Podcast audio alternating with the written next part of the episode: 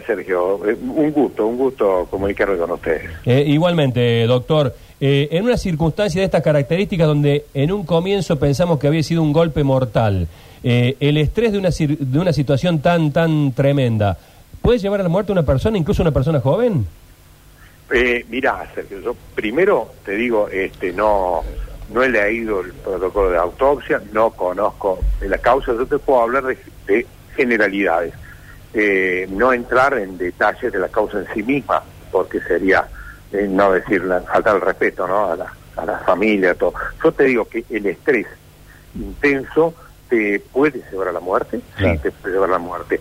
Eh, Siempre, no, no siempre, y no a todos. ¿eh? Tiene que haber eh, algunas cuestiones Sí, de la claro. vida personal, de personas que se asustan más que otras, que toman la situación de una manera distinta a la otra, pero hay mecanismos fisiológicos por los cuales el cuerpo dispara un mecanismo de huida o un mecanismo de defensa que muchas veces se convierte eh, por un, un acto reflejo, por eso se llama muerte inhibitoria, porque en realidad Claro. son reflejos inhibitorios que detienen el corazón. Ya hubo un caso similar hace unos años en Buenos Aires, el hijo de, creo que era el representante del Low Jack, que Sí, sí. No sé qué hicieron en un departamento, sí. corrieron y un policía lo agarró, lo sujetó en el piso, lo inmovilizó para que llegue otra policía. Eran chicos que no habían hecho nada, una, una travesura, una travesura. Y el chico murió. Y la autopsia, eh, en Buenos Aires, por el doctor Treza, un afamado perito forense, vio que murió por una muerte por inhibición, por estrés, en realidad por miedo. ¿Entendés? Ah, Eh, sí, existen mecanismos Porque uno No piensa- si en este caso no. No sé si en este caso no. Siempre Claro. te voy a decir que existir, existen mecanismos que hacen que por miedo, también llamado estrés, podemos llamarlo, o sea, pues el miedo produce ese estrés, ese pánico, ese terror, eh, a vos te habrá pasado. Muchas veces te, o alguien te aterroriza y te quedas paralizado, no te puedes mover. Bueno, hay gente que va más allá y que le puede, Claro. le puede por un mecanismo, insisto, de activación de un nervio, el nervio vago, este, así se llama el nervio, porque Sí, vos sí. lo, lo activás y disminuye las funciones, te disminuye la función del corazón. Qué, bar, qué, qué, qué interesante es escucharlo porque uno, uno piensa, por lo que ha leído, por lo que ha visto en algunos canales, porque esta, esta, este conocimiento medio enciclopédico y rápido que tenemos, que el- los mecanismos del cuerpo generalmente generan lo contrario. Digamos, Una algún tipo de hormonas que a uno lo mantienen alerta, vivo, Claro. y que después muchas personas eh, han, han contado que en un accidente que se han quebrado una pierna no han sentido No nada de dolor. Hasta Claro. que ha pasado un instante, pero este, también Eso es lo normal. Claro, Eso es lo normal, es lo Claro. que nos pasa a todos, pero hay gente que no reacciona igual. claro, claro. Hay gente que no corre, hay gente que se queda parada, que Es se verdad. queda aterrorizada, que no se mueve ante la amenaza. Eh, de 10 personas, seguramente 9 salimos corriendo, pero hay uno, viste, que se queda, que no se Claro. puede mover, que se queda inmóvil. Ahora, o sea, que esa, esa función es al revés, contraria. Claro. Doctor, eh, Por eso se llama inhibitoria la muerte. Claro. Son por reflejos inhibitorios. Se inhiben los mecanismos, Qué. ¿entendés? Y el corazón se para. y- se y- para de golpe. Y cuidado que este mecanismo también tiene otras otras eh, eh, formas de activarse. Por ejemplo, una muerte por inhibición fue la muerte que tuvo eh, la chica, ¿te acordás, Morales, en Catamarca? María Soledad. María Soledad. Exactamente, es una muerte por inhibición, porque uno de los mecanismos fue una dilatación brusca del ano, y la dilatación brusca del ano produce inhibición, ¿entendés? claro. Cardíaca y paro cardíaco. Eh, son distintos tipos de reflejos, ¿entendés? Que te pueden producir la disminución de la actividad cardíaca. Por ejemplo, siempre se recomienda que los lavajes de oído se hagan con agua tibia. ¿Sabes por qué? Porque si vos lo haces con agua helada, podés causar un reflejo inhibitorio y producir un paro Y ahora- cardíaco. Mirá, son cosas, viste, Sí. muy finas, que no ocurren siempre, pero cuando te toca, te toca.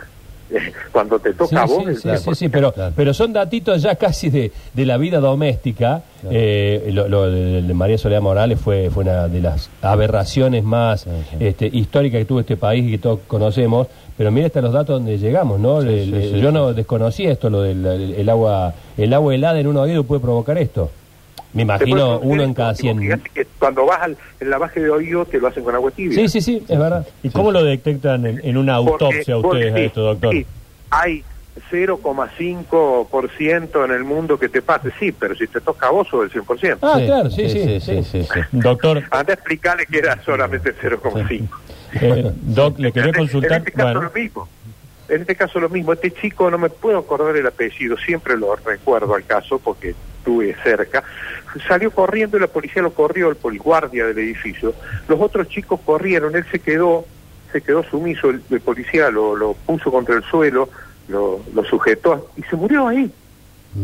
Y se murió de lo mismo que este chico, si es que este caso, sí, insisto, quiero ser respetuoso, no he leído la, la- el protocolo de autopsia y ahí escuché que tenía un golpe. Yo siempre hablo de lo que me preguntaron. Si este mecanismo puede producir la muerte llegado Ah. un determinado momento, sí puede, puede, puede. No sé si habrá sido este caso o no, pero poder puede. Doc- Fisiológicamente está explicado que puede, doctor, Ujú. ¿sí me escucha ahí? que te puede producir la muerte. Eh, ¿Nos está ¿Me escuchando bien? Hola. Ahora sí, ¿me escuchás? Ahora Sí, ahora sí, había un problemita con el retorno. Ahí Na- Nacho le quiere hacer una quería pregunta. consultar que cómo se dan cuenta ustedes en una autopsia de que justo la muerte se produjo por este tipo de situaciones. Bueno, muy interesante tu pregunta. Por lo general se eh, determina por descarte. Ajá. Eh, son autopsias donde no tenés otra causa de muerte evidente. ¿Entendés? Claro. Mm. Entonces cuando esto ocurre, se piden, piden sin duda, van a pedir dosajes hormonales, van a ver que hay aumento de adrenalina, un montón de cuestiones, pero vos no tenés otra causa de la muerte. Y si vos has tenido una situación de estrés previa eh, importante, este, por lo general se, se determina, ¿no es cierto?, porque no hay otra causa de muerte evidente. No hay ninguna causa fehaciente que pueda haber producido la muerte. Claro. Y ahora, Doctor, doc- ¿y esto no tiene que ver con la edad? Porque estamos hablando de un chico que tenía 19 años, digamos, no no tendría nada que ver. Eh, eh, y fíjate que puede ser, eh, mm, eh, porque el caso anterior que te digo yo era un chico de 16, eh, 17 Claro. años. Claro. O sea, por ahí, este, cómo vive la situación el chico, eh, cómo la siente. No hay determinada, a ver, eh, no hay bibliogra- en la bibliografía algo que te- sea específico de la edad. Bien. No hay nada que sea específico de la edad. Pero los casos que he visto, los dos o tres que he visto, han sido chicos jóvenes. ¿Y, y cuál es la Joven. Capaz que función? una persona madura no se asusta, qué sé yo, no sé, con una situación así, pero este chico pobrecito se puede haber se puede haber asustado mucho Claro. y, y- y, bueno, y tuvo, insisto, no quiero hablar sobre el caso en sí mismo porque no lo conozco, este, pero los dos casos, dos o tres casos que yo conozco han sido chicos eh, jóvenes, no hay nada descrito específicamente, pero han sido chicos jóvenes. ¿Y cuáles son las funciones de, de estas cuestiones inhibitorias que tiene el cuerpo? Porque entendemos que las que dan adrenalina o algo es para huir, como usted Mirá. decía. ¿Cuáles son las funciones de, que tiene el hago, te la cuerpo? hago sencilla. Sí. Te la hago sencillo, Sergio. Mira, el cuerpo humano funciona de una determinada manera. Nosotros tenemos estímulos que aumentan todas nuestras funciones y estímulos que disminuyen todas nuestras funciones. En eso trabajan los fármacos, o sea que todos los fármacos trabajan estimulando o disminuyendo las funciones, no tienen otra eh, de- otra otra cuestión. Entonces, hay estímulos eh, que, como su nombre lo, lo dicen, estimulan esas funciones. Hay hormonas internas, que son como nuestros medicamentos internos, que aparecen en determinados momentos. Vos las necesitas y aparecen. Eh, y, a- y otras que cuando aparecen, en vez de estimular, inhiben. O sea, es el mismo, la misma dirección, pero en distintos sentidos. Eh, con una, en una, en un, en un sentido vos estimulás y en otro sentido disminuís. Por ejemplo, hay tres o cuatro lugares que se llaman receptores, ¿no es cierto?, eh, de senos. El seno carotidio en el cuello es una, si vos lo estimulás, te deprime. Por ejemplo, vos apretás fuerte un cuello. Hay gente que te dice, a mí me pone una corbata, me apretás fuerte el cuello, yo me desmayo. Y vos habrás visto en un montón de, de series, películas, que hay una maniobra donde te comprimen el cuello y el tipo se desmaya. Ujú. Eso en realidad es exagerado, pero te muestra que comprimiendo el seno carotidio del cuello, vos activás el nervio, ese que te digo yo, el vago, que es el neumofaringio, el neumofaringio y el décimo par, vos lo activás y ese nervio disminuye al activarse las funciones, por eso se llama vago. Claro. un nervio que al activarse disminuye las funciones. Y una de las funciones que disminuye es la función del corazón. ¿Entendés? Puede haber habido una compresión del cuello, puede haber habido, ¿no es cierto?, alguna maniobra que no, no tiene por qué haber sido violenta, eh, y te, te mm, estimula ese nervio y te disminuye. eh, no son casos muy frecuentes, pero Muy están descritos en la bibliografía. Muy- Están descritos en la bibliografía, que eso es por lo menos lo que te puedo decir seriamente. Está, está- hay un libro, sí, hay un libro, existe este mecanismo de muerte, existe, está descrito por grandes médicos forenses del mundo, este, argentinos también, o sea, es un mecanismo que existe. Eh, no sé doctor. si habrá pasado o no, pero, claro, pero sí existe. Hay, hay, hay un tema colateral que es medio incómodo de preguntar, ya que usted habla de llave de estrangulamiento y estas muertes tan, tan especiales, eh, que, que es, es motivo hasta, hasta fue, fue tema central de una película, eh, cuyo nombre no recuerdo ahora con John Connery y Wesley Snipes, eh, y motivo de muerte de, de, muchas de muchas personas famosas, eh, eh, Robbie Robin Williams, el cantante de Bonton Tracks, eh, esta, estas llaves de estrangulamiento que hacen que se produzcan orgasmos más intensos. ¿Esto existe? ¿Esto es- está comprobado Sí, científicamente? sí. En, en realidad, en realidad lo que existe, eh, se- eso, eso es una es más, más largo y más complejo, pero te lo trato de resumir. Esos son parafilias. ¿Qué Claro. son las parafilias? Son conductas sexuales eh, alteradas. ¿m? Alteradas. Vos, tu objeto sexual es otro.